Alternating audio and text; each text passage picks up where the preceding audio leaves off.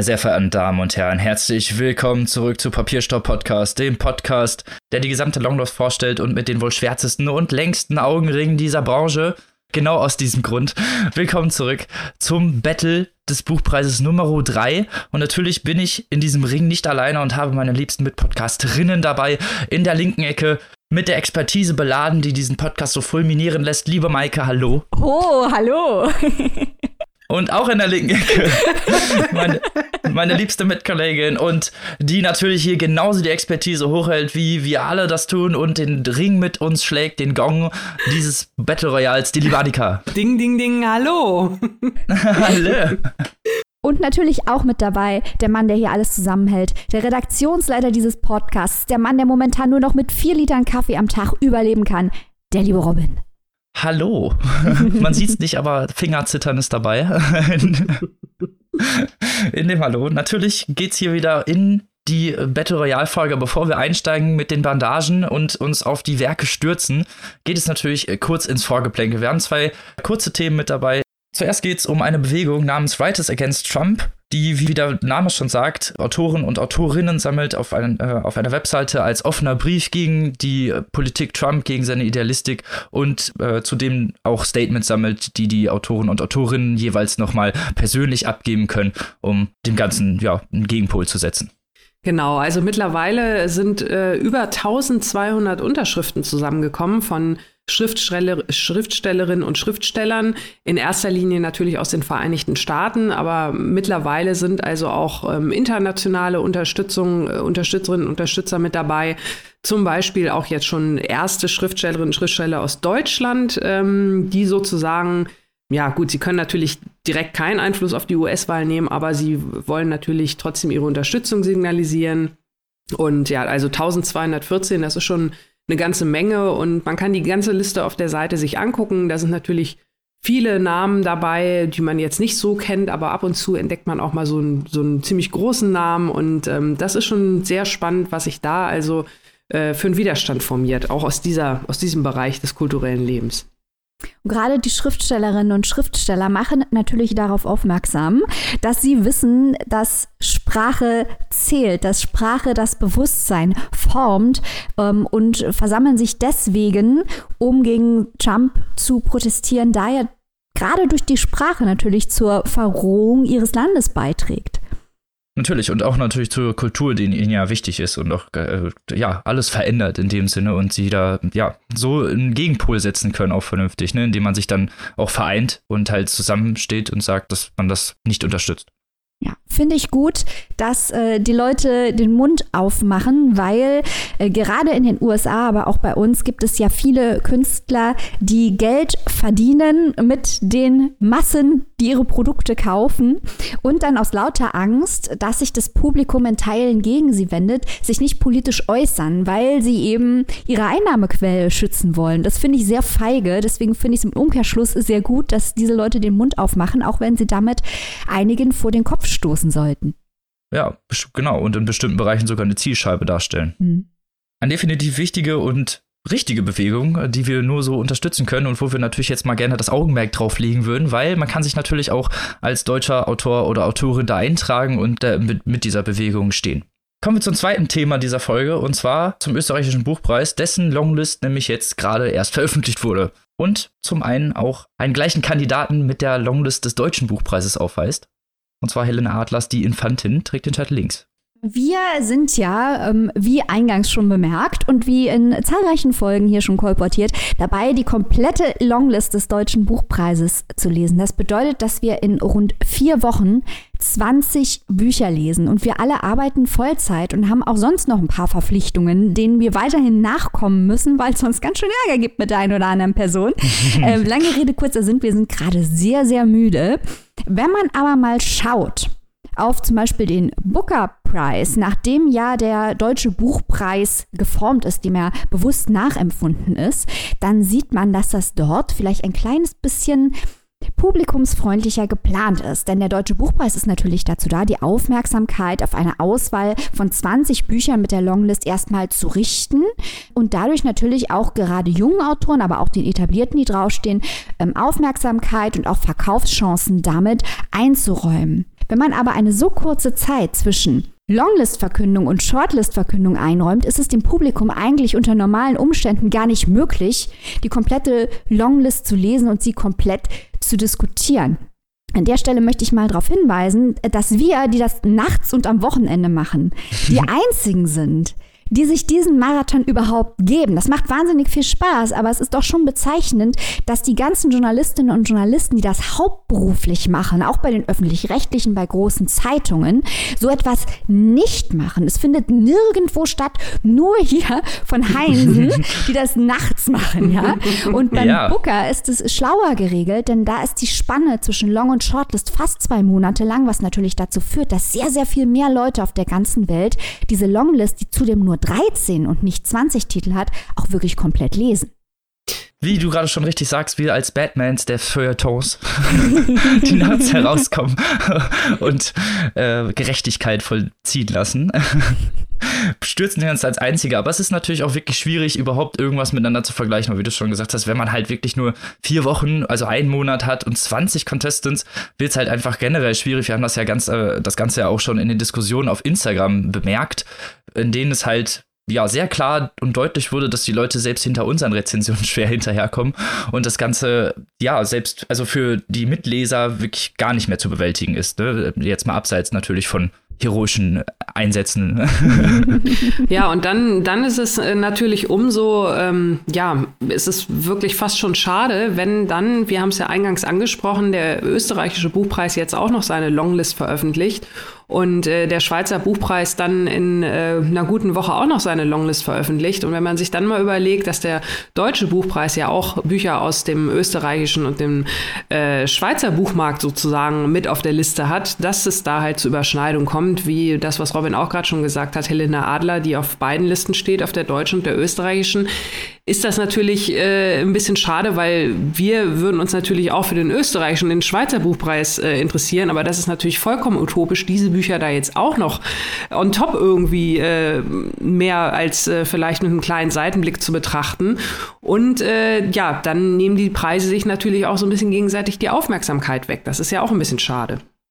Vollkommen richtig. Zumal das dann auch wieder zehn Titel sind, ne, die in einer kurzen Zeit besprochen werden müssen und in der kurzen Zeit halt auch wieder diese Shortlist, dieser Shortlist-Zeitraum angekündigt wird, so dass es halt zu kurz wird, um dann äh, bis zur Shortlist alles zu lesen. Ja, und dann gibt es noch die Shortlist-Debüt bei den Österreichern. Mhm. Und wie Annika gerade sagte, dann kommt noch der Schweizer Buchpreis. Die haben ja auch immer knaller Autoren. Letztes Jahr hat da Sibylle Berg gewonnen. Äh, mein Lieblingsautor ist Schweizer. Ich bin immer scharf drauf, was in der, zu erfahren, was in der Schweiz los ist, was da passiert. Es ist einfach nicht erkennbar für uns als äh, Lesepublikum und auch für Leute, die mittlerweile hier im Feuilleton mitmischen, warum dieses Timing so stattfindet, da sich die drei großen Preise im deutschsprachigen Raum gegenseitig kannibalisieren und unterm Strich schadet das den Autorinnen und Autoren, weil die Aufmerksamkeit, die denen die Preise garantieren sollen, quasi grundlos beschnitten wird, einfach durch die Zeiträume, die gewählt werden.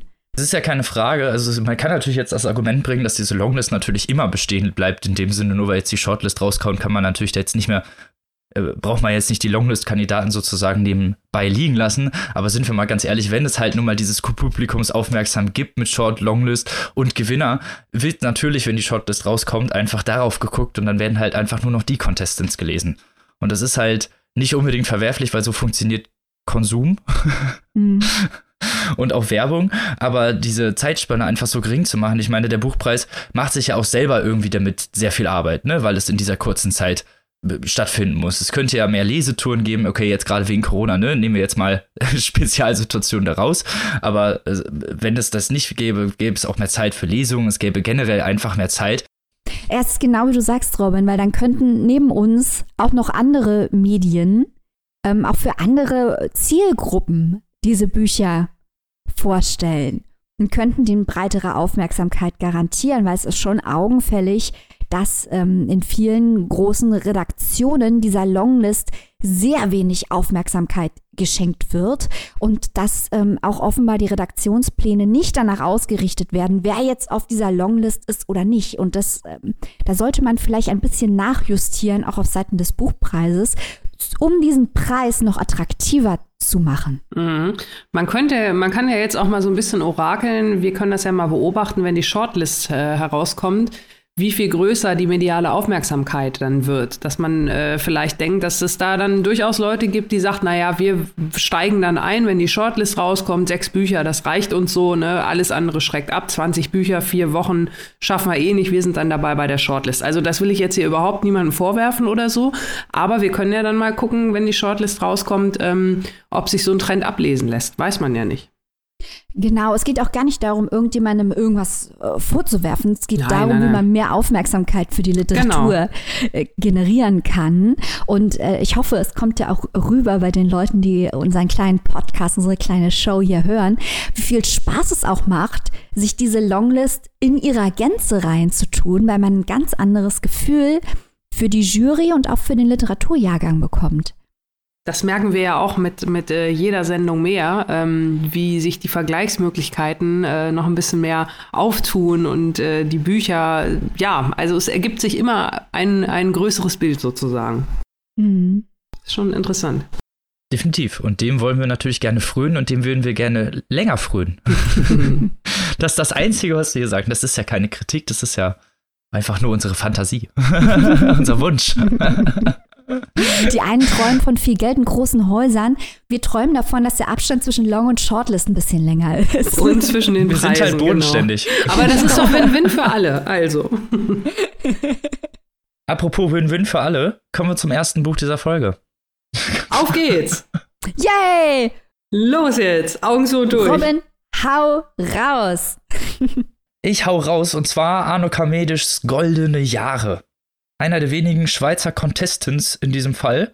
Es spielt nämlich auch in der Schweiz in einem Kanton in einem kleinen Kiosk. Betrieben wird dieser Kiosk von Margrit und Rosa Maria, die dieses Etablissement schon seit 1969 betreiben. Und zwar genau einen Monat nach der Mondlandung haben sie ihr kleines Kiosk geöffnet. So als bezeichnen das auch als kleine Raketa.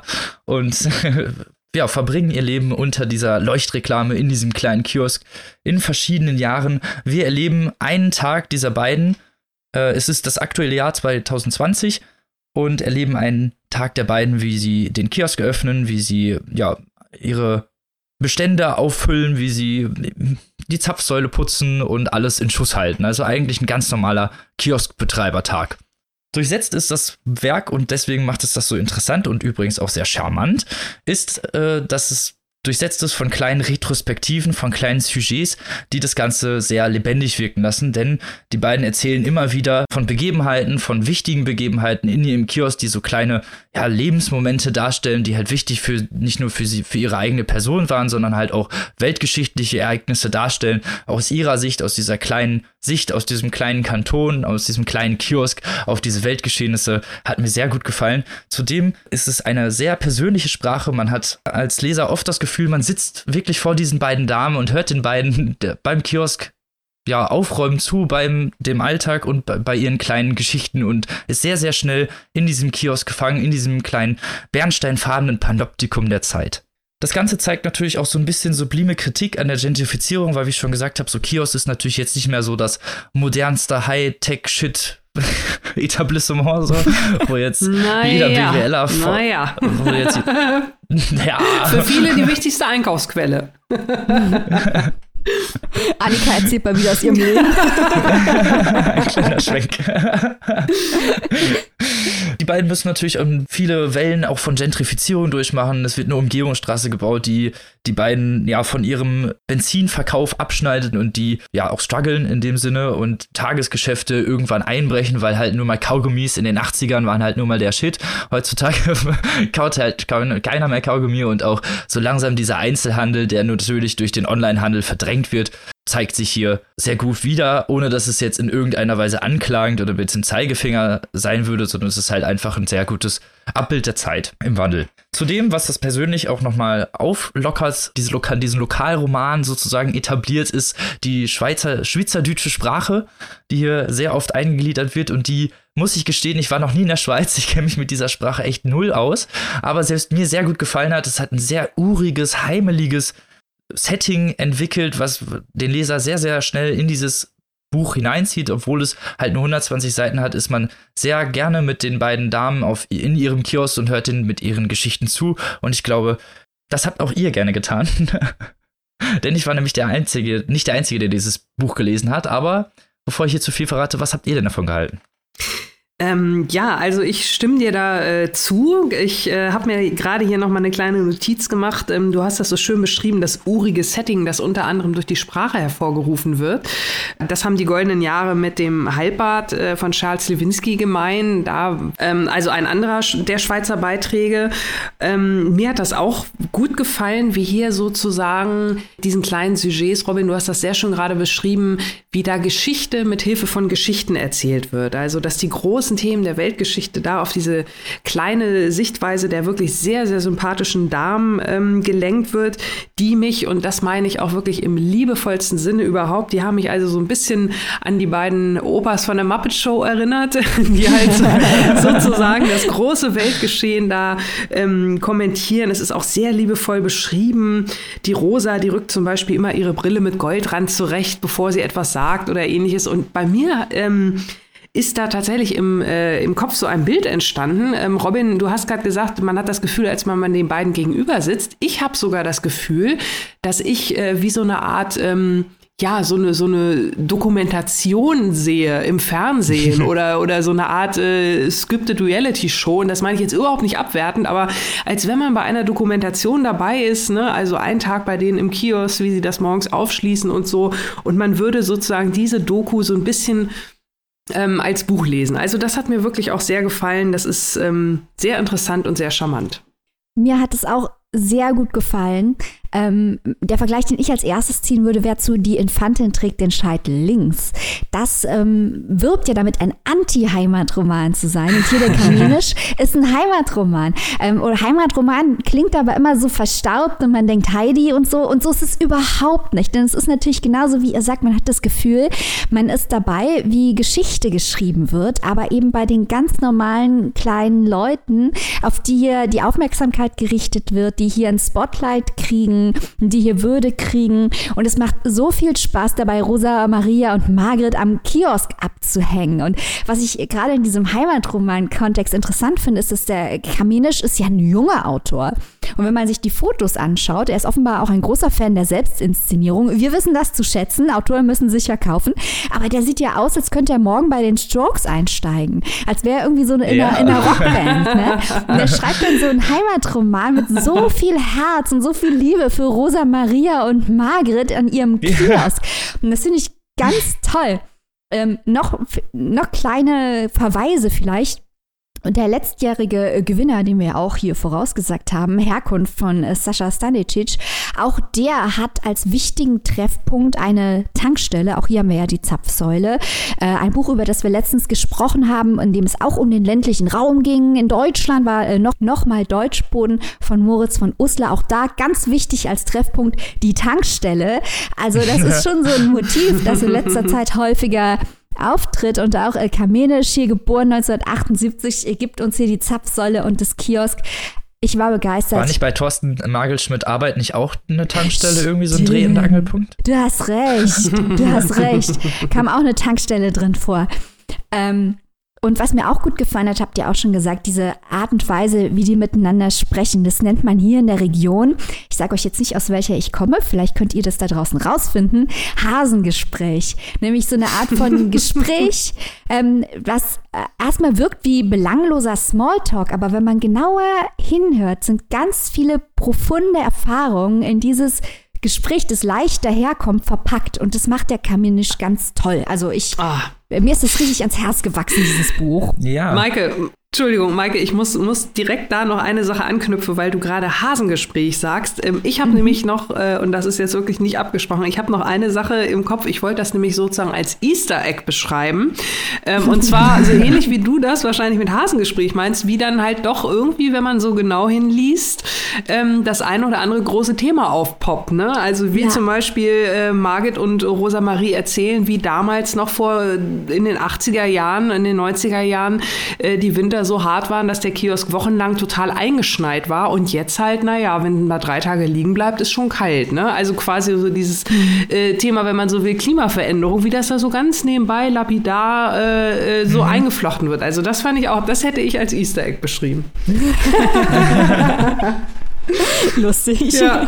Es ist eine wirklich schöne persönliche Erzählung, weil die beiden wachsen einem ja doch wirklich sehr schnell ans Herz und Kaminisch hat ein unglaublich, unglaubliches Talent, diese beiden ja real wirken zu lassen und das halt, wie gesagt, auch für jemanden, der augenscheinlich jetzt nicht so wirklich Überschneidungen hat persönlich mhm. damit, mhm.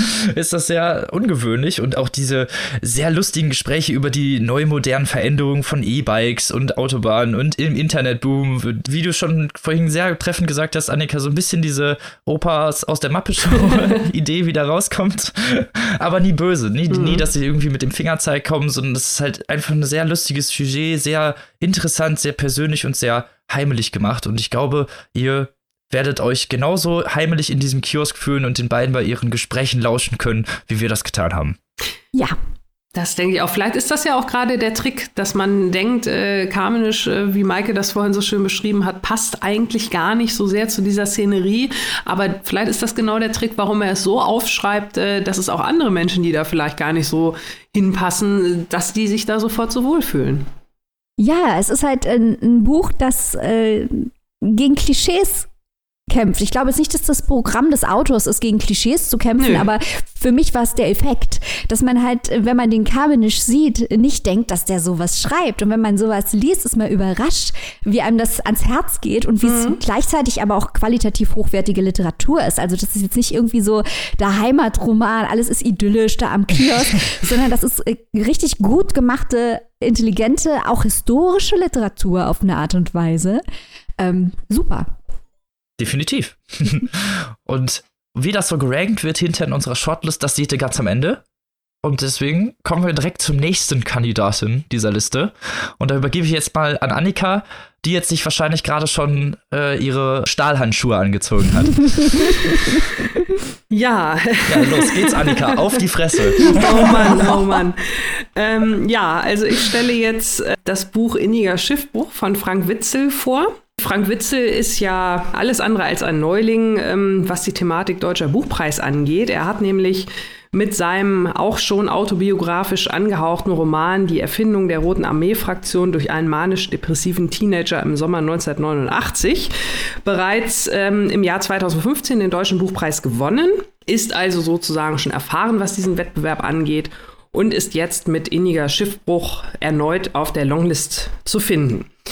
Inniger Schiffbruch, ähm, ja, ist auch wieder ein autobiografisch angehauchter Roman oder ein stark autobiografisch geprägter Roman. Und zwar geht es darum, dass der Autor Frank Witzel nach dem Tod seiner Eltern deren Geschichte ja, aufspüren möchte, sie verstehen möchte, sie ergründen möchte und ähm, er nähert sich dieser Geschichte seiner Eltern auf äh, verschiedene Weisen, die er auch im Buch ja, erklärt und darstellt. Äh, er besucht natürlich das ehemalige Elternhaus, er sammelt viele Informationen zusammen, es wird viel mit der Erinnerung gearbeitet und also all ähnliche andere Mittel, die ihm da zur Verfügung stehen. Im Großen und Ganzen geht es ihm wohl darum, so wurde das Buch auch ähm, vermarktet oder angepriesen, dass die Generation seiner Eltern, die also sozusagen den Zweiten Weltkrieg noch miterlebt hat, und ähm, danach äh, die Familie gegründet hat, ähm, dass diese ja durch die Erlebnisse des Weltkriegs unter Traumata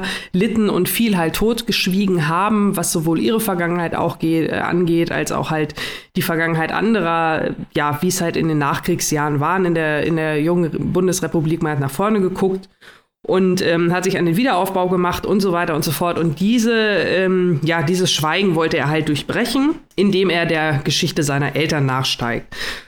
Jetzt ist es halt so, ich muss leider sagen, dass ich ähm, mit diesem Buch äh, so überhaupt nicht warm geworden bin. Also von Anfang bis Ende äh, hat sich mir dieser Sinn des Buches nicht so ganz erschlossen, weil das Problem ist, dass die Geschichte der Eltern ähm, sehr belanglos ist, sagen wir es mal so. Also um Gottes Willen nicht falsch verstehen. Die Eltern haben natürlich im Krieg äh, Sachen erlebt, die sie durchaus traumatisiert haben. Also ich will das überhaupt nicht ähm, kleinreden oder ähnliches. Aber diese Themen spielen halt in diesem Buch kaum eine Rolle, weil halt nicht darüber gesprochen wurde, was ja auch die Grundvoraussetzung war und weil auch ansonsten wenig bis keine Informationen darüber vorliegen. Das heißt, der Hauptstrang der Erzählung ist halt eher so die Normalität die ähm, Frank Witzel da in den Vordergrund stellt.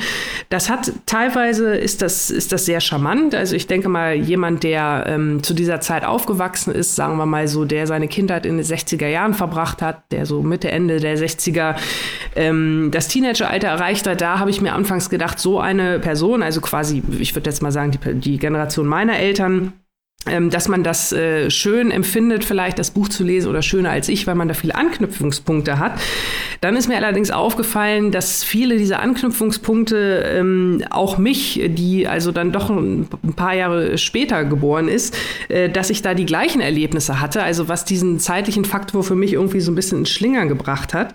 Dann war in dem Buch äh, teilweise, was interessant war, wenn es dann wirklich mal in diese, in diese Vergleiche ging oder in diese diese Sprachlosigkeit zu ergründen. Da waren einige interessante Szenen dabei, aber das war irgendwie auch nicht so richtig, wie gesagt, wahrscheinlich durch die fehlenden Inhalte wird das nicht so richtig rübergebracht. Also ich habe mich an der an der Herangehensweise gestoßen. Das ist ähm, gerade im Anfang arbeitet er mit sehr vielen philosophischen Verweisen und mit äh, literarischen Verweisen, Bücher, die er gelesen hat. Ihm erscheint Adorno im Traum und äh, Proust ist die Frage, ist nicht vielleicht die Zeit verloren, sondern der Ort oder Derrida oder Ingeborg Bachmann. Also er wirft, er zitiert viel aus anderen Büchern, setzt seine eigenen Erlebnisse und Erfahrungen da in den Kontrast. Ähm, das führt aber auch nicht jetzt wirklich zu so viel. Und ähm, teilweise fand ich auch also die Sprache sehr, sehr anstrengend. Wir haben es hier mit sehr vielen langen Schachtelsätzen zu tun, die teilweise über eine ganze Seite gehen. Wir haben es mit teilweise wirklich äh, skurrilen Vergleichen zu tun. Also er berichtet aus einer Szene seiner Kindheit, ihm wurde immer gedroht, dass er irgendwann, wenn er zu frech oder zu böse ins Internat geschickt wird, das ist vielleicht so eine Drohung, die kennen einige von uns. Äh, wer hat nicht sowas mal gehört, wenn du böse bist, dann kommst du weg oder so. Ähm, und bei ihm ist das halt eine Form, äh, wie die Eltern das Psychodrama ihres eigenen Traumas verarbeiten, weil die Eltern wurden auch ausgebombt beziehungsweise mussten flüchten und äh, mussten quasi auch ihre Heimat verlassen und um dieses Trauma zu verarbeiten, würden sie jetzt also dieses Psychodrama aufführen und den Sohn dann damit drohen, ins Internat zu schicken, damit er das gleiche Trauma irgendwie durchleben kann. Ja, auf solche Gedanken muss man natürlich erstmal kommen. Also das war mir irgendwie teilweise alles ein bisschen sehr ähm, abgedreht. Und äh, teilweise waren dann auch noch einige Vergleiche, die, die fand ich nicht nur unverständlich, sondern auch ähm, schlicht und ergreifend bedenklich. Also wenn, wenn seine eigene, also er hat einen Vergleich, den, den will ich versuchen, in wenige Worte zu fassen. Da geht es darum, dass der Lebensentwurf, den er sich für sein eigenes Leben gemacht hat, eigentlich nur die totale Abkehr von dem Lebensentwurf der Eltern ist und eigentlich äh, so eine Art eigene Vernichtungsformel für ihn sei, die er übersah, genauso wie seine Eltern seinerzeit die Vernichtungsformel der Nazis übersehen hatten. Und äh, das fand ich also wirklich schon einen total schrägen Vergleich. Ähm, ich will da jetzt überhaupt nicht äh, irgendwelche Relativierungsvorwürfe in den Raum stellen. Gottes Willen bitte nicht falsch verstehen, aber es ist teilweise also wirklich von der Sprache und vom Vergleich her sehr schräg und merkwürdig und ähm, hat schlicht und ergreifend nicht meinen Geschmack getroffen. Aber das steckt ja da schon drin in der Aussage. Das ist natürlich eine Geschmacksfrage. Was meiner Meinung nach allerdings keine Geschmacksfrage ist, ist tatsächlich die weitestgehende Harmlosigkeit der Erzählung vom Inhalt her. Also sowas wie ein Spannungsbogen findet einfach überhaupt nicht statt. Es finden sich im hinteren Teil seitenlange äh, Auszüge vom Tagebuch des Vaters und von Tabellen, wem er wie viel Geld schuldet. Es gibt seitenweise sprachliche Analysen von Schimpf- und Kosenamen, die in der Familie verwendet wurden. Und das war für mich eigentlich, da habe ich dann gedacht, so jetzt reicht's aber mal. Da gibt es dann auch noch seitenweise Briefe, die der Vater von einem Freund bekommen hat, der also in psychiatrischer Behandlung ist. Und ähm, das hat also dann mit der Familie, das wird dann zwar irgendwie in Vergleich gesetzt, aber so richtig eine Lehre habe ich da auch nicht gefunden. Also unterm Strich ist das jetzt wohl der zweite autobiografisch angehauchte Roman, ähm, den Frank Witzel geschrieben hat und für den er hier für den Deutschen Buchpreis nominiert ist. Und ich habe mir die Frage gestellt, ob er nicht vielleicht was diese Thematik autobiografische Tiefenbohrung angeht, nicht mit seinem ersten Roman sein Pulver schon verschossen hat, weil ich finde das wirklich vom Inhaltlichen her sehr wenig. Ja. ja. äh, um es mal zusammenzufassen, klingt gar nicht mal so toll. Leider nicht, nein. Aber ähm, Geschmack, äh, über Geschmack lässt sich ja streiten und ich bin ja nicht die Einzige, die es hier äh, gelesen oder gehört hat. Maike, wie ist denn deine Meinung? Also ich liebe ja postmoderne Mosaikliteratur. Das ist ja, was der Witzel hier macht. Äh, es gibt kein Narrativ, der schmeißt uns Erinnerungsbrocken. Also man sieht ihn so richtig durch das Haus der Eltern streifen und Erinnerungen zusammenklauben und die schmeißt er uns um die Ohren. Und ich liebe auch Bücher über das Gedächtnis, sowohl das persönliche als auch das historische, das kulturelle Gedächtnis. Trotzdem muss ich Annika 1000%ig recht geben. Dieses Buch trägt den Schiffbruch zurecht im Titel, leider.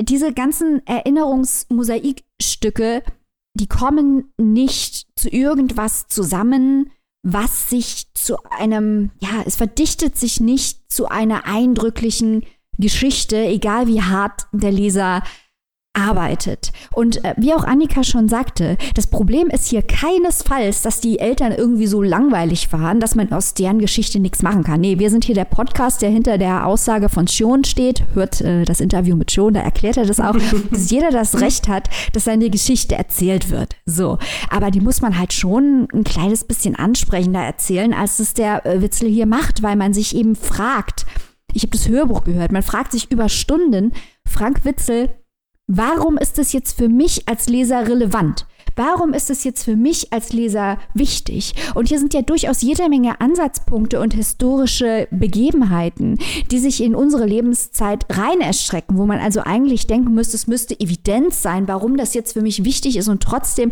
mhm. ist man die ganze Zeit in so einer großen Distanz und auch die, die wirklich eigentlich tragischen Dinge, die er erzählt, die wirken trotzdem so lapidar, es ist ein ganz schwieriges Buch, das nie das Potenzial, das in der Geschichte selber ohne Zweifel drinsteckt, entfalten kann. Und was ich noch ganz interessant finde, ist, wir haben ja äh, spekuliert, wer alles hier auf diese Liste kommen könnte und auch schon vor dem Preis der Leipziger Buchmesse spekuliert. Und die drei Schwergewichte, die dieses Jahr rauskamen und die so in einer Liga spielen, sind ja Lutz Seiler, Stern 111, Ingo Schulze, die rechtschaffenen Mörder und dieser Witzel hier. Und sehr interessant ist natürlich, dass äh, der Leipziger Preis den Seiler und den Schulze hatte und dann Frankfurt, und das kommt öfter vor, nichts nimmt, was äh, bei Leipzig auf der Liste war in, in diesem Bereich, sondern dann den Witzel nimmt. Das ist schon irgendwie, also diese Dynamik, die da dahinter steht, über die sollte man vielleicht auch mal nachdenken. Ich sehe offen gestanden nicht, warum dieses Buch auf dieser Liste steht. Ja, kann ich mich nur anschließen, Maike. Vielen Dank. es tut mir auch leid irgendwie. Ja, es macht ja keinen Spaß, auf ein Buch drauf zu hauen, aber das hier. Also ich, ich sehe es genauso. Ich, Man muss ja auch ehrlich ja, sein. Ja, natürlich. Also ich sehe es auch, äh, ich sehe auch jetzt keinen Grund. Ich habe äh, natürlich gibt es viele Themen, die hier ähm, besprochen werden, die aber in anderen Büchern, die auch auf der Longlist stehen, auftauchen und die dort deutlich besser verarbeitet sind. Das intergenerationale Trauma zum Beispiel, das haben wir in äh, Herzklappen von Johnson Johnson. Äh, wir haben das ganze Thema nach Hause zurückkehren, haben wir bei Serpentin, das haben wir bei Streulicht, wir haben lustigerweise das Thema Gruselclowns auch bei Serpentin. Ähm, das fand ich allerdings schon wieder ein bisschen komisch, dass das Thema Gruselclowns hier auch in zwei Büchern der Longlist, auch diesen Trend werden wir im Auge behalten. Es ähm, gibt zu wenig Bücher über Gruselclowns. Genau, genau. Aber im Großen und Ganzen ist es also äh, wirklich, ich meine, wenn es, wenn es für Frank Witzel ihm irgendwie hilft, dieses Buch geschrieben zu haben oder diese Methodik festzuhalten. Also ich finde das total super, ähm, aber deswegen muss es mir halt nicht gefallen. Also ich gucke auch nicht Leuten zu, wie sie ihre Briefmarkensammlung sortieren. Das mag für die ein Heiden Spaß sein, für mich ist es nicht. Und ich stelle mir dann natürlich auch die Frage, ähm, wenn Frank Witzel das sowieso gewusst hat, dass dieses Unterfangen, was er hat, eigentlich nicht möglich ist. Und da möchte ich gleich abschließend ein Zitat vorlesen. Warum hat er dieses Buch denn dann überhaupt geschrieben? Weil das Zitat geht so, der Versuch, das Leben eines Menschen zu beschreiben, dachte ich, muss zwangsläufig scheitern, weil die Normalität sich der Beschreibung verweigert, obwohl sie den größten Teil eines Lebens ausmacht. Und genauso verhält es sich mit diesem Buch für mich. Sehr guter Abschlusssatz. Und diese Frage könnt ihr euch natürlich selber stellen, indem ihr dieses Buch liest. Oder es halt sein lasst. Dann darf der Witzel jetzt aus dem Ring treten, etwas geprügelt, aber. Sorry. macht ja nichts. Kommen wir zum nächsten. Dafür sind wir Kritiker, das dürfen mhm. wir. Und damit kommen wir zum nächsten Contestant dieser Folge. Mal gucken, ob der auch so derbe verhauen wird. Und zwar zur lieben Maike, die jetzt die Iris Wolf vorstellt. Iris Wolf, die Unschärfe der Welt, ein hochgehyptes Buch, ein äh, Buch, das sich äh, sehr gut verkauft, ein Buch, das auf Instagram gefeiert wird. Mal schauen, was wir jetzt dazu sagen. Ich bin nicht die Einzige, die es gelesen hat, aber ich äh, gebe jetzt hier mal ein paar einleitende Worte von mir. Zweifellos erzählt Iris Wolf hier eine hochinteressante Geschichte ähm, aus der Region, aus der sie selber stammt. Und zwar ist es äh, die Region Banat. Es liegt also in, in Osteuropa, teilweise in Rumänien, in Serbien und in Ungarn heute. Ähm, und wir hören hier die Geschichte einer deutschsprachigen Familie. Vier Generationen dieser deutschsprachigen Familie aus dem Banat. Immer wieder verschlägt es auch Teile der Familie nach Deutschland. Wir erleben also über die Generationen hinweg den Lauf der Geschichte. Während also die Großmutter noch hier vom Kaiser träumt, äh, ist der größte Teil des Romans während des Kalten Krieges angesiedelt, äh, während äh, der Regierungszeit von Ceausescu und das Ganze endet dann nach dem Fall der Berliner Mauer im Vereinigten Deutschland. An sich also schon mal eine Geschichte, die uns auch hier sehr interessiert, weil historische und vor allem politische Bücher das finden wir spannend. Ähm, Im Mittelpunkt dieser Figurenkonstellation steht der recht enigmatische Samuel. Das ist also die dritte Generation, mit der wir es zu tun haben. Und jedes Kapitel von Die Unschärfe der Welt ist mehr oder weniger aus der Perspektive einer anderen Figur erzählt und die alle blicken unterschiedlich auf Samuel und auch auf ihr Leben, während der Zeitenlauf ihnen meistens leider übel mitspielt. Und das ganze Problem, das ich mit diesem Buch hatte, ist auch nicht, dass Frau Wolf nicht schreiben kann. Die kann natürlich schreiben, aber das ist absolut nicht subtil oder herausfordernd. Also das innovative Potenzial dieses Buches ist wirklich gleich null. Äh, die Narrative erklärt jegliche Entwicklung, jegliches Gefühl. Alles wird auf den Tisch gelegt und dann noch ganz, ganz hell ausgeleuchtet. Äh, die Erzählerstimme kleistert auch immer so einen Erzähl- und Erklärfluss drüber. Ähm, wir bekommen eine Art von, von Sprüche, Kalendersprüchen und, und Einsichten, die per se auch nicht falsch sind oder schlecht formuliert sind, aber das ist alles wirklich an Offensichtlichkeit nicht zu überbieten. Also der Leser dieses Buches muss selber absolut überhaupt gar nichts machen. Frau Wolf liefert dem Leser alles. Man muss gar nicht mitarbeiten. Und ähm, in einem Interview habe ich gelesen, dass Iris Wolf gesagt hat, dass wer wir sind davon abhängt, wer uns beschreibt, also bezüglich dieser Perspektivwechsel. Das ist natürlich richtig, aber das ist auch wirklich die ganze Analysetiefe dieses Romans. Und das halte ich für einen Roman auf einer Buchpreisliste offen gestanden für ein Problem, weil wir haben hier auch Bücher drauf wie Allegro Pastel oder Mallet, zu denen wir später noch kommen, die, die experimentell sind, die herausfordernd sind, die mehrere Ebenen haben, wo der Leser wirklich eingebunden wird. Und das passiert hier eben gar nicht. Und der Effekt für, für mich als Leserin war, dass ich, das hat nur 200 Seiten, das Buch, nach 100 Seiten mich angefangen habe, sehr zu langweilen. Nun können natürlich einige Hörerinnen und Hörer rufen, hey, das ist doch ein Snob-Argument, es muss doch nicht alles 498 äh, Ebenen haben und experimentell sein und postmodern und hasse nicht gesehen.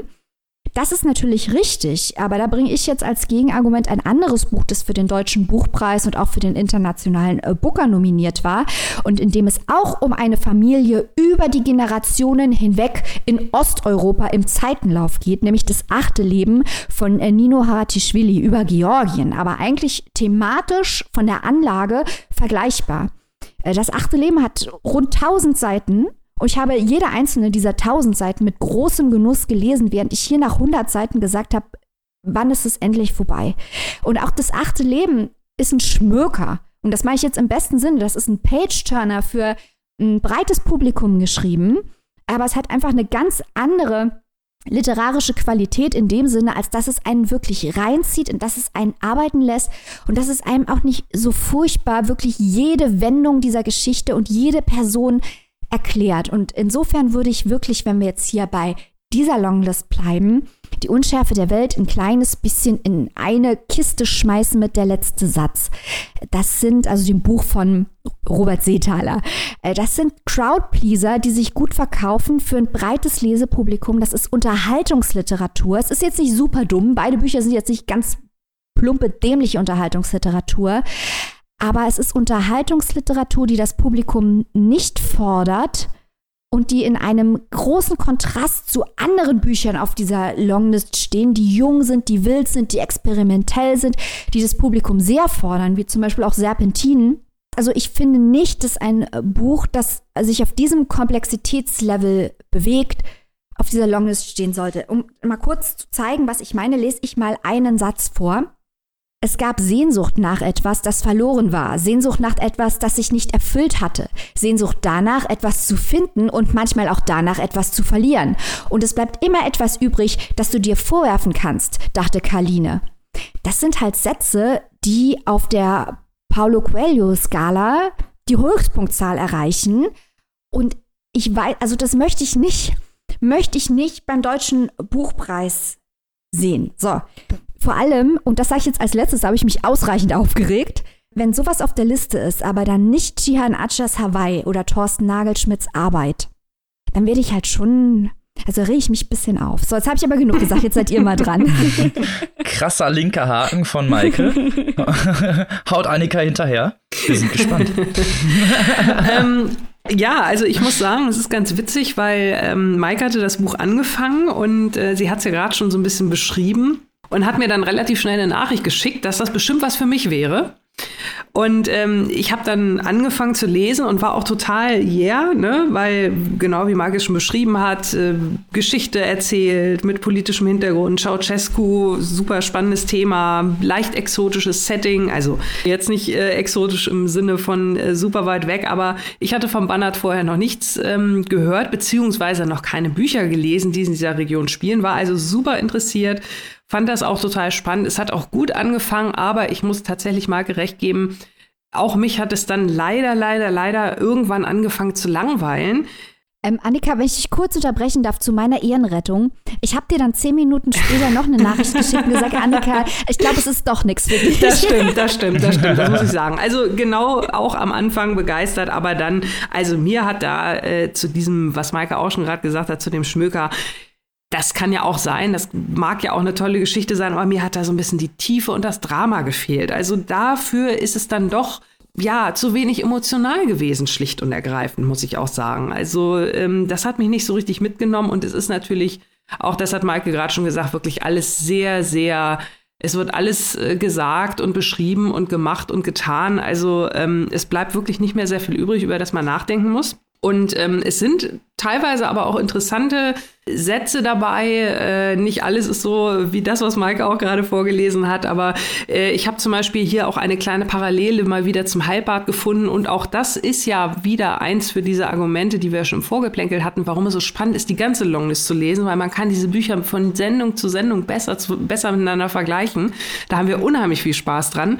Also auch hier in diesem Buch geht es darum, äh, dass man beim Erzählen aufpassen muss, äh, dass man nicht äh, irgendwie also anfängt mit der Wahrheit Wahrheit zu spielen, also diese Thematik, aber die hatten wir im Halbbad schon viel, viel, viel besser. Und ähm, die sprachliche Besonderheit, die Maike auch schon erwähnt hat und die mich natürlich auch grundsätzlich interessiert, ne? also aus vielen verschiedenen Blickwinkeln und im Mittelpunkt stehend eine scheinbar mysteriöse, enigmatische Person, die aber selbst gar nicht zu Wort kommt, auch das habe ich in diesem Jahr schon gelesen. Und zwar bei Annette Pehnt, Alles, was Sie sehen, ist neu. Das war also fast genauso aufgebaut, das Buch. Das erzählt auch die Geschichte einer Familie über mehrere Generationen aus verschiedenen Blickwinkeln. Und das hatte ich damals vielleicht als kleinen Tipp für die Longlist genommen. Ist nicht draufgekommen. Wenn ich die beiden jetzt eins zu eins vergleiche, würde ich sagen, Annette Pehnt hätte es da tatsächlich mehr verdient gehabt, weil die Struktur halt ähnlich ist und bei ihr mich die Geschichte, auch wenn das Buch ähnlich kurz war, also dieses Argument würde ich in der ähm, Form auch nicht gelten lassen bei Iris Wolf, hat mich die, die Iris Wolf leider nicht ganz so in die Geschichte reinziehen können, obwohl eigentlich die Ausgangsfaktoren sich richtig gut angehört haben. Klingt auch so ein bisschen wie, dass es Parallelen hätte zu Valerie Fritschs äh, Herzklang von Johnson Johnson, auch mit dieser verschiedenen Darstellung der Familien in den Generationen.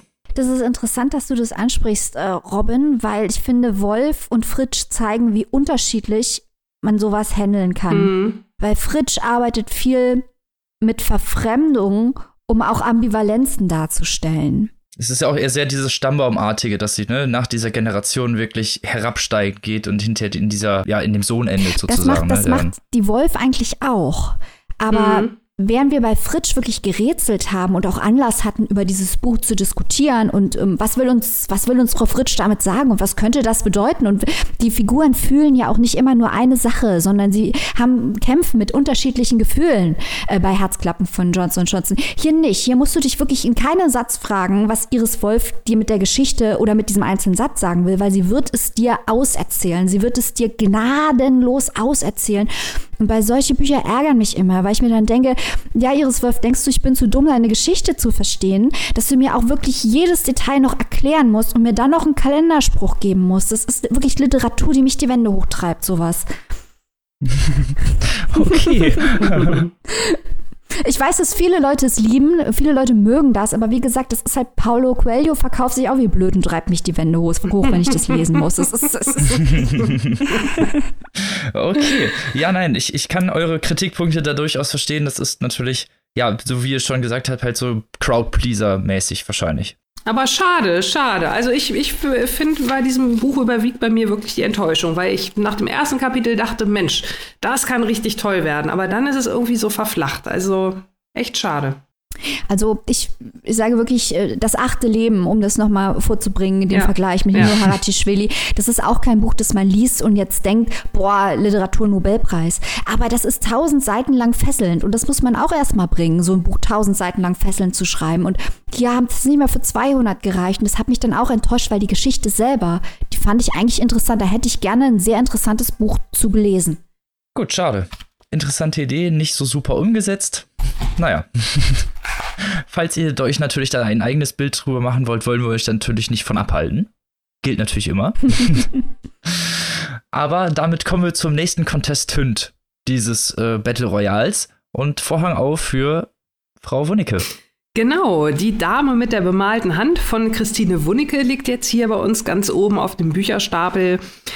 Das ist auch ein historischer Roman, der spielt im Jahr 1764 und wir befinden uns auf einer Insel in Indien. Und zwar heißt diese Insel, je nachdem, wie man fragt, ob den Europäer oder die Einheimischen, heißt sie Elephanta oder Garapuri. Ich hoffe, ich habe das jetzt alles so halbwegs richtig ausgesprochen. Diese Insel, ja, ist relativ spärlich besiedelt. Es ist auch nur eine kleine Insel und durch einen wirklich sehr, sehr großen Zufall treffen sich auf dieser Insel zwei Menschen, die, man könnte es mal ganz, ganz äh, platt sagen, den Osten und den Westen der damaligen Zeit, 1764, wie gesagt, repräsentieren. Zum einen haben wir den Meister Musa, das ist Musa al-Lahuri, ein arabischer Gelehrter, ein ja, äh, Astronom, wenn man so möchte. Er verkauft ein Astrolabium oder mehrere davon. Das ist ein Broterwerb sozusagen. Das sind Geräte, mit denen man ja den Himmel abbilden kann, wie eine Art Koordinatensystem. Also Astronomie war damals, um nochmal diesen schönen Begriff zu nehmen, natürlich so der heiße Scheiß, weil ähm, da wurden viele Entdeckungen gemacht zu der Zeit. Es spielen also auch verschiedene Formen der Teleskopie im Buch eine Rolle. Das ist sehr, sehr interessant. Und ähm, ja, Meister Musa, wie gesagt, vertritt den arabischen Part und auf der anderen Seite haben wir Carsten Niebuhr. Carsten Niebuhr ist ein Mathematikus aus dem Bremischen, heißt es so schön. Der wurde ja von seinem äh, Professor unter anderem ausgewählt zu einer Studienreise, die den arabischen und teils auch indischen Raum besuchen soll. Und zwar sollen dort verschiedene Fragestellungen geklärt werden, die beim Bibelstudium aufkommen. Also wenn bestimmte Szenen in der Bibel beschrieben werden, wo zum Beispiel eine Pflanze oder ein bestimmtes Tier eine Rolle spielt, dann soll diese Forschergruppe jetzt mal dahin fahren an dieses Land und mal genau gucken, wie sieht denn diese Pflanze aus und was macht dieses Tier für Geräusche und so weiter und so fort. Das heißt, da sind äh, Botaniker bzw. Biologen dabei und ein Arzt und ein Physikus und halt der Carsten Niebuhr Und diese Expedition dauert dann auch schon ein paar Jahre an und äh, alle werden ganz furchtbar krank auf dem Schiff. Und um es kurz zu machen, der Carsten Niebo ist am Ende der einzige Überlebende, der dann da so ein bisschen durch Indien irrt und auf dieser Insel strandet. Und dort trifft er halt diesen Araber, der ebenso auf der Insel gestrandet ist und die beiden sind jetzt äh, ja wie eine Zweckgemeinschaft, äh, so ein bisschen Robinson Crusoe, äh, Freitagmäßig lassen grüßen. Ähm, zwei gestrandet auf einer Insel, die sind da jetzt nicht ganz so einsam, da sind schon noch so ein paar Menschen, aber sie kommen da halt nicht weg, weil das Schiff, äh, mit dem Carsten Niebuhr da angekommen ist, das hat am nächsten Tag wieder abgelegt, während Carsten Niebuhr schon von Fieberträumen gepeinigt in einer Höhle lag, wo ihn der Araber dann findet und äh, das Buch beschreibt wie ein Memoir fast schon, also diese Szene, wie diese beiden Männer, die aus völlig unterschiedlichen Welten kommen, aber viele gemeinsame Interessen haben, wie zum Beispiel die Astronomie, die Betrachtung des Himmels, wie die äh, auf dieser Insel da ein paar Tage miteinander verbringen. Der eine pflegt den anderen gesund, sie beiden tauschen sich aus, erzählen einander Geschichten, lernen einander kennen. Und ähm, ja, so endet das Buch dann eigentlich auch schon mit äh, dieser Szene, ähm, also wie sie dann halt die Insel wieder beide verlassen. Und äh, die, wenn man so schön will, was ist denn die Lehre, die wir aus dieser Geschichte ziehen? Also es gibt da in, in dem Carsten Niebuhr ist das Ganze so ein bisschen versinnbildlicht, dass er äh, die titelgebende Dame mit der bemalten Hand, es handelt sich dabei um das Sternbild Cassiopeia, so wird es halt von Carsten Niebo genannt, während Meister Musa halt darin die Dame mit der bemalten Hand sieht. Und ähm, das ist halt auch so ein bisschen die Quintessenz dieser Erzählung. Carsten sagt dann halt, wir glotzen alle in denselben Himmel und sehen verschiedene Bilder. Das Zitat geht dann auch ein bisschen weiter und kommt dann zu dem Schluss, und dann gibt es Streit, es ist zum Erbarmen. Ne? Also das kann man natürlich auf Religionen übertragen, äh, das kann man auf andere Dinge übertragen, die die Völker dieser Welt halt nicht einen, sondern trennen und man fragt sich, warum. Wir gucken doch alle in den gleichen Himmel. Also das ist so die Botschaft, die da mitschwingt. Das ist ähm, interessant. Das ist äh, schön geschrieben, muss man sagen. Also diese Exotik kommt da raus. Äh, diese, diese Frage, dieser Fiebertraum, äh, in dem sich der Carsten da befindet, äh, da wird dann auch am Ende noch mal so ein bisschen die Frage gestellt, war das denn jetzt wirklich wahr oder ist das vielleicht alles nur ein Traum gewesen? Also das wabert da so durch die ganze Erzählung. Man weiß immer nie, ist der jetzt bei sich oder nicht. Also diese Stimmung kommt richtig schön rüber, diese Exotik, diese, dieses Fieberige, diese Recherche auch, die Christine Wunicke da durchgenommen hat, weil diesen Carsten Niebuhr hat es halt wirklich gegeben. Der hat Bücher veröffentlicht über seine Reise danach ähm, in die ferne Welt sozusagen, in die damalige. Und ähm, das hat sich also wirklich äh, schön und gut gelesen. Das hat mir gut gefallen. Aber, und ähm, da kann ich fast jetzt schon so einen kleinen Schlenker nochmal zu der Wolf zurückmachen. Auch hier wieder quasi ein Quervergleich. Mir war das fast schon dann am Ende ein bisschen zu wenig, weil mir diese Welt, die Christine Wunicke da aufmalt, die hat mir so gut gefallen, da wäre ich gerne noch ein bisschen länger drin geblieben. Da hätte ich gerne auch noch ein bisschen mehr über die Charaktere erfahren. Nun ist es aber so, dass Christine Wunicke halt ja, kurze Romane schreibt, dass sie äh, versucht, also wirklich pointiert und verdichtet zu schreiben, dass sie ihre Werke auch Roman-Haikus nennt. Das ist ja auch interessant und das ist auch eine interessante Technik und das ist ja auch gut gelungen in diesem Buch. Aber wie gesagt, ich hätte mich, habe mich da tatsächlich so wohl gefühlt, ähm, da hätte ich gern noch mehr drüber gehabt. Maike, wie war es bei dir in Indien? ich, ähm, ich bin leider nicht so weit gekommen wie du. Ich habe mir nur einen kleinen Eindruck verschaffen können von dem Buch, habe es also quer gelesen und habe mich gleich gefreut am Anfang, als ich merkte, es geht hier um eine Expedition des Westens in den Orient, mhm. in Anführungsstrichen. Denn im letzten Jahr haben wir hier noch äh, mit Heulen und Zähneklappern bemerkt, dass es Kena Kusanet mit Babel nicht geschafft hatte auf die Longlist, wo es ja darum geht, dass Robert Koldewey 1913 Babylon ausgräbt. Und hier haben wir jetzt diese Expeditionsgeschichte und ich äh, finde es sehr spannend und deswegen wollte ich bei dir nochmal nachfragen. Inwiefern wird denn in dem Buch die westliche Sicht thematisiert, weil das ist ja ein Thema, mit dem wir uns quasi heute immer noch beschäftigen, die Unmöglichkeit, dem eigenen äh, kulturellen Kontext zu entfliehen und wie man damit am besten umgeht.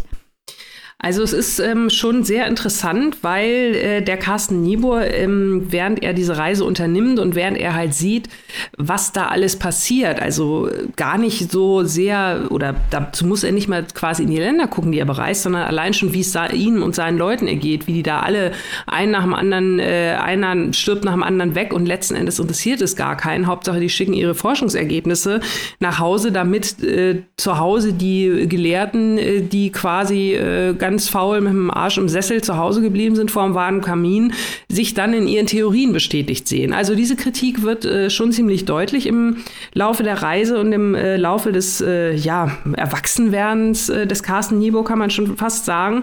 Ähm, er hat diesen einen äh, Professor, der ihn da mehr oder weniger auf den Weg schickt, äh, der ihm halt auch diese ganzen Aufgaben mitgibt, was er da alles erkunden soll, damit halt seine Bibeltheorien belegt werden. Er ist da halt so eine Art Übervater. Und ähm, Carsten Hibo erkennt dann halt relativ schnell, dass dieser Typ ein Scheusal ist, sagt er. Und äh, er äußert diese Kritik dann auch, dass die Arbeit, die er da macht, eigentlich äh, alles ausmessen oder mit irgendwie so eine blöde Theorie bewiesen wird. Er kommt dann schließlich zu der Erkenntnis, dass das, was ihn wirklich interessiert, die Sprachen sind. Sich mit anderen Menschen zu verbinden, sich mit anderen Menschen auszutauschen, um halt den eigenen Horizont zu erweitern, wenn man so will, anstatt dass man die eigenen Theorien bestätigt wird. Also das ist so die Message, die ich daraus gelesen habe. Und das fand ich dann natürlich unter dem Aspekt schon sehr interessant.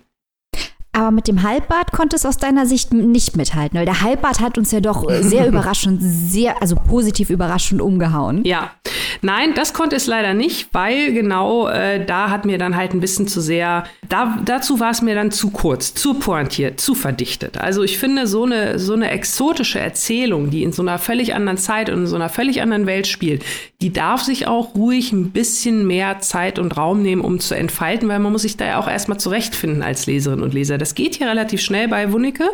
Das ist nicht das Problem. Aber ähm, ich wäre halt wirklich noch gern lieber länger in dieser Welt geblieben. Und da, was das angeht, das hat der Halbart also allein schon natürlich durch die deutlich mehr Seiten, aber auch durch das breiter angelegte Thema. Wobei auch beim Halbart ja eine so eine gewisse Zeitspanne beschrieben wird, wie bei der Wunicke hier ja auch. Da geht es ja in erster Linie wirklich nur um diese Zeitspanne auf der Insel. Das war beim Halbbad ähnlich. Aber beim Halbbad war das tatsächlich doch alles noch mal ein bisschen ausführlicher.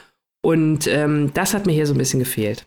Nö, ja, aber trotzdem äh, schönes Buch. Also ja, schön, dass es auf der Longlist ist. Das ist schon ein schöner Erfolg, würde ich sagen. Also äh, auf der Longlist zu Recht, aber kein Gewinner ist dein äh, Votum. Genau. Ja, gerade auch da wieder Stichwort ne, im Vergleich mit den, mit den anderen historischen Beiträgen da hat der Halbart auch den Vergleich nochmal noch mal geschickter gemacht zu den aktuellen Themen, was Wunicke auch macht, aber auch da würde ich den Halbart eher vorne sehen, wenn, wenn es so ein Thema wäre. Okay. Dann kommen wir von historischen Themen zu zukunftsvisionären uh, Themen und zwar zum letzten hey. Contestant dieser Folge. Mit Roman Ehrlich und zwar Malé, dem wohl experimentellsten Werk vielleicht dieser Folge. Auf jeden Fall, auf jeden Fall, ja. Mhm. Ja, okay. Okay, okay, sagen wir so. Malé ist die Hauptstadt der Malediven und in Roman Ehrlichs zukunftsvisionärer Ausführung der Ökodystopie, denn dieses Buch ist eine Ökodystopie, ist Malé untergegangen. Die ganzen Malediven sind von Paramilitärs beherrscht, die ganze Hauptstadt ist abgeschnitten von ihren äh, Nebeninseln und steht sozusagen unter Wasser. Die Bewohner dieser Stadt sind größtenteils geflüchtet und der Großteil der Bevölkerung stellt Flüchtlinge dar, Aussteiger, die von anderen Ländern dahin gekommen sind und nun die Stadt bevölkern. Malé wird dabei in Anführungsstrichen kontrolliert von einem mysteriösen Mann namens der Professor, der in der einzigen Bar, die da noch läuft, und zwar dem blauen Heinrich, regiert, in Anführungsstrichen, und die, die Neuankömmlinge aufnimmt, ihnen Häuser zuteilt oder Beschäftigung oder sonst irgendwie die ganzen Sachen regelt. Man merkt aber relativ schnell, dass der Professor eigentlich nur eine Handpuppe ist und das Ganze von den mysteriösen, die eigentlichen geleitet wird, was, wie man irgendwann rausfindet, eigentlich auch nur irgendeine paramilitäre Organisation ist, und zwar einfach nur die größte, die noch Nahrung und überhaupt, äh, ja, Versorgung in diese Stadt bringt. Das Ganze ist unglaublich interessant geschrieben, weil wir hier sehr viele Lebensporträts haben in dem Sinne. Wir haben vor allem narrative Ankerpunkte, sind hier Emil Bauch, der den Tod seiner Tochter Mona Bauch untersucht, die eine relativ bekannte Schauspielerin ist und in diese Stadt gekommen ist, um einem Aussteigerleben zu frönen. Zudem taucht immer wieder der Lyriker Judy Frank auf, der irgendwie hier auch eine sehr, einen sehr narrativen Fokus bildet und äh, zudem auch verschwunden. Also es gibt hier sehr, sehr viele Leute, die, die verschiedene Personen in dieser Stadt suchen, die ja eigentlich schon eine Stadt zum Verschwinden ist. Ja, sozusagen die Nadel im Heuhaufen suchen. Kommen wir zu den inhaltlichen Punkten, die dieses Werk so interessant machen, denn wie ich schon gesagt habe, wir haben es hier mit einer Ökodystopie zu tun. Das Meer ist verseucht, man sieht die ganze Klimaerwärmung und auch wirklich die ja, Klimaschäden, die sich daraus fulminieren. Die Leute in dieser Stadt leben apathisch, fast lethargisch vor sich hin, versuchen diesem Wasser in irgendeiner Weise zu entkommen, obwohl es ihnen halt buchstäblich schon bis zum Halse steht. Das heißt, sie haben kleine Flöße, kleine Boote oder sonst irgendwie was, Brücken über den Häusern, um irgendwie über dieses Wasser hinauszukommen, leben aber eigentlich neben dem Verfall her und schauen dem dabei zu. Denn es wird nichts repariert, es wird nichts aufgebaut und das Ganze, ja, gleicht einem Untergang, bei dem, ja, mit Wonne dabei zugesehen wird. Interessant dabei sind Punkte, dass erwähnt wird, dass der Tourismus besiegt wurde, in Anführungsstrichen, oder vertrieben wurde aus dieser Stadt. Andererseits sind wiederum ganz viele Leute, die da sind, eigentlich wiederum Touristen, die, die sich dieser Katastrophe hingeben und eigentlich nur in dieser Stadt sind, um diese, um, ja, um dabei, um dem Untergang beizuwohnen. Das Ganze ist ein sehr interessanter Flickenteppich, weil wir es hier mit sehr, sehr vielen Nationen zu tun haben.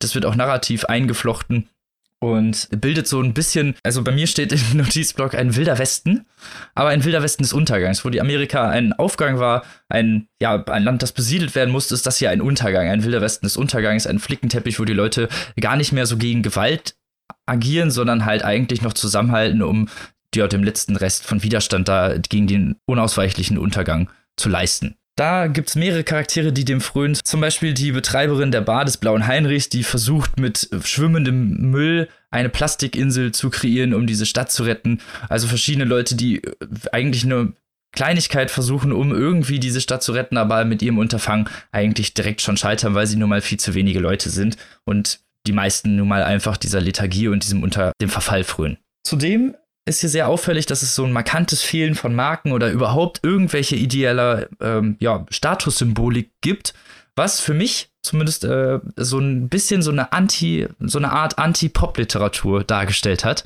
was ein sehr konträrer Punkt ist, zu dem ich jetzt gerne zu Maike überleiten würde, ob die das auch so gesehen hat.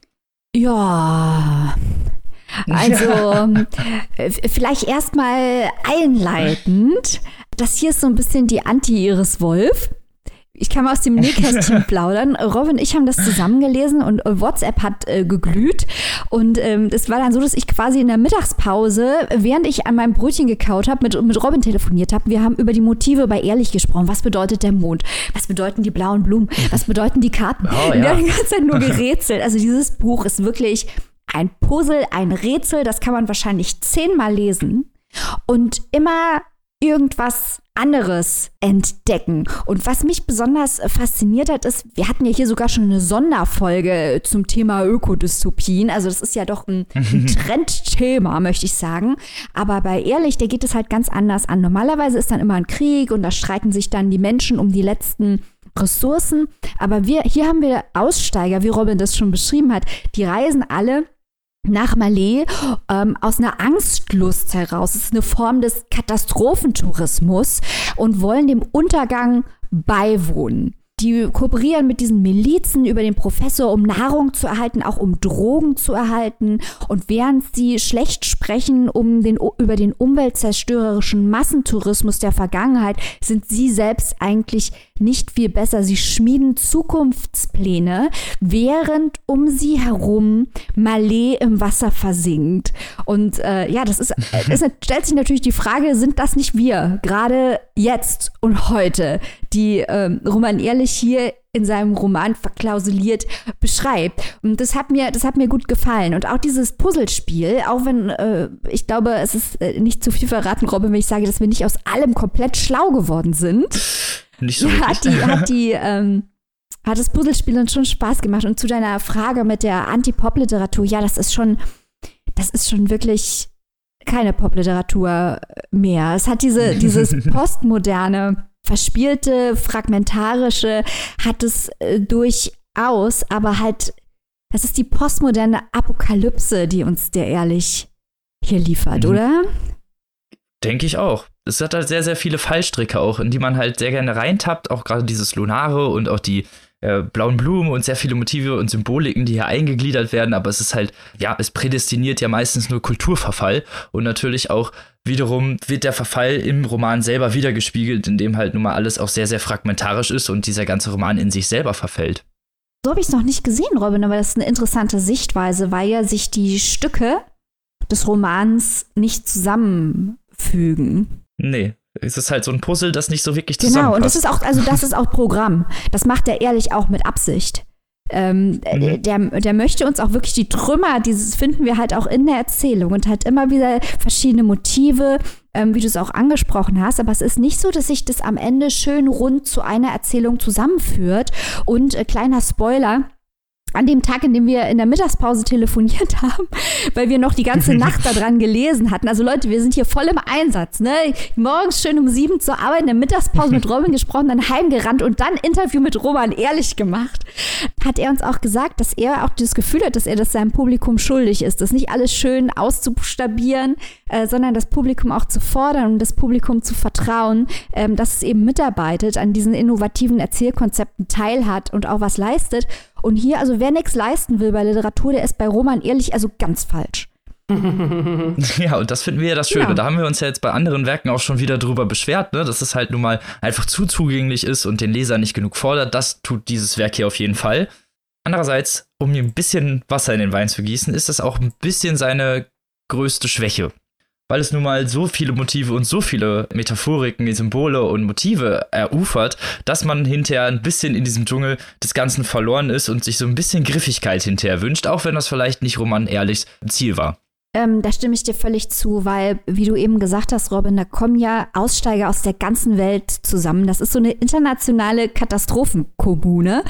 Und die erzählen sich auch die ganze Zeit Geschichten. Und das ist auch ganz wichtig in dem Buch. Die erzählen sich Geschichten und Wünsche und Träume und reden über ihre Traumata und Roman Ehrlich redet auch ganz viel darüber, was der Unterschied zwischen Fakt und Fiktion ist und wo beides zusammenfließt. Ist ein ganz wichtiges Thema in dem Buch. Und ähm, da diese Geschichte quasi aus ganz vielen einzelnen Geschichten ab einem bestimmten Punkt zusammengesetzt ist, ist es natürlich auch, ähm, ja, es ist sehr komplex. Man hat das Gefühl, dass in diese Welt ganz, ganz viele Welten reingegossen sind. Und man muss wahrscheinlich auch der Ehrlichkeit halber sagen, dass wir es einfach für so ein komplexes Buch zu schnell gelesen haben. Wir hätten das, wir hätten das viel langsamer lesen müssen, um wirklich, um es wirklich schätzen zu können. Weil irgendwann wünscht man sich ein Rettungsanker, um hier mal im, im Bildkontext von Malé zu bleiben. Ja, aber da sind wir ja wieder genau bei dem Thema, ne? dass die Zeit nicht ausreicht. Ich kann dir da auch nur vollkommen zustimmen. Also, ich, klar, wir hätten, wenn ein bisschen mehr Zeit gewesen hätte, man sich dann mit den Motiven vielleicht noch ein bisschen mehr auseinandersetzen können. Aber wie ihr dann vielleicht im Interview hört, ist das auch gar nicht so gewollt. Ja, also wir kriegen hier nichts geschenkt in dem Buch. Nein. Aber das ist halt das Gute, wie gesagt. Und damit sind wir am Ende dieser Folge angelangt mit dem letzten Buch durch und kommen natürlich jetzt nochmal zu unserer persönlichen Shortlist. So, um nochmal unsere Shortlist des letzt, der letzten Folge hier aufzulisten. Platz 1 gehört immer noch Live Rand mit Allegro Pastel. Platz 2 Denise Ode mit Streulicht. Platz 3 Helena Adler mit die Infantin trägt den Scheitel links. Platz 4, Olivia Wenzel mit 1000 Serpentinen Angst. Nummer 5, Boff Bjerg mit Serpentin, nicht verwechseln. Und Nummer 6, Valerie Fritsch mit Herzklappen von Johnson Johnson. Jetzt sind natürlich fünf neue Contestants dabei. Und jetzt ist die Frage, wollen wir überhaupt irgendwen austauschen? Wenn ja, wen? also es ist auf jeden Fall, ähm, können wir mal kurz festhalten, es ist auf jeden Fall eine komplett andere Ausgangssituation als letzte Woche. Ähm, letzte Woche hatten wir so ja. viele Knallerbücher dabei, dass wir ja unsere äh, erste Reihenfolge äh, nochmal ordentlich durcheinandergewirbelt haben. Jetzt in dieser Woche, ähm, ja, hält es sich doch eher in Grenzen, möchte ich mal so vorsichtig formulieren. Was natürlich nicht heißt, dass die Bücher jetzt alle grundsätzlich schlecht sind, sondern nur, dass die zehn, die wir vorher hatten, oder oder der Großteil der zehn uns dann doch im Vergleich besser gefallen hat. Vollkommen richtig. So sieht's aus. Und also diskutiert könnte man natürlich immer über die Reihenfolge. Ich glaube, da könnten wir auch richtig hier ein Battle untereinander starten. ähm, aber wenn wir jetzt nur, wenn es nur darum geht, sechs Bücher für die Shortlist zu nennen, dann wäre dasjenige, das ich hier austauschen würde, äh, Fritsch gegen Kamenisch. Was haltet ihr davon? Ich glaube, da sind wir uns Ja. alle einig, dass, dass wir das gerne austauschen Ja. können gegeneinander. Tatsächlich. Also da stimme ich dir völlig überein. Auch gerade jetzt, wo wir die fünf Bücher nochmal in so kurzer Reihenfolge hintereinander besprochen haben. Also der Kamenisch wäre auch für mich der einzige Kandidat, der neu auf die Shortlist sollte. Und von daher finde ich den Vorschlag sehr gut. Ich würde ja auch noch mich für ehrlich gegen Adler einsetzen, aber damit komme ich hier nicht durch. Nein, ja. das war besser. Roman, ehrlich, ich hab's versucht. Ebenso. Und wir haben demokratisch abgestimmt und genau, so, wenn- Fritsch gegen Kamenisch und das war's. Also so, sonst bleibt die Liste bestehen. Um sie nochmal, unsere Shortlist nochmal einmal kurz zu nennen. Rand, Ode, Adler, Wenzel, Berg und jetzt Kamenisch. Und mal schauen, wie sie nächste Woche aussieht. Genau. Eben, ob das denn so bleibt. Fünf Bücher haben wir ja noch. Genau, fünf Bücher haben wir noch. Da steht die letzte Folge, das letzte Battle Royale an und das abschließende natürlich nochmal, die abschließende Diskussion, die abschließende Prügelei, was dann letztendlich auf unserer Shortlist stehen bleibt. Genau. Eine Woche jetzt nochmal Power lesen, Deluxe angesagt. Fünf Bücher prügeln wir jetzt noch einmal durch. Und äh, genau. Die Augenringe werden länger. Aber alles für den Podcast, alles fürs Buch. Genau, entsprechend, entsprechend gibt jetzt Motto. natürlich ähm, auch keine Begriffe für die Bücher, die wir nächste Woche vorstellen, weil ich glaube, mittlerweile ist es fast komplizierter, die fünf rauszupicken, die wir noch nicht vorgestellt haben. so Ja, jetzt kommt es ja zumindest einfach. vor, genau, ja. Und als kleines Schmankerl, bevor wir euch jetzt ableiten und in die, in die Woche entlassen, wir haben, wie wir es Michael vorhin schon sehr nett angekündigt hat, in der Besprechung ein Interview mit Roman Ehrlich geführt, das wir euch jetzt diesen Sonntag präsentieren möchten. Da könnt ihr gerne reinhören. Wir haben uns eine halbe Stunde lang mit ihm über sein Buch, seine Motive und alles andere, was wir vorhin angesprochen haben, unterhalten. Es war ein sehr unterhaltsames Gespräch. Hört rein und erfahrt mehr über die Motive von Malé. Ja. Und damit wünschen wir euch eine schöne Woche. Lest was Gutes, zieht die Rennschuhe an, wenn ihr zum Buchladen rennt und jetzt einen der Contestants kauft und frönt mit uns der Buchpreisliste. Und bis zum nächsten Mal. Lest was Gutes. Auf Wiedersehen. Tschüss. Tschüss!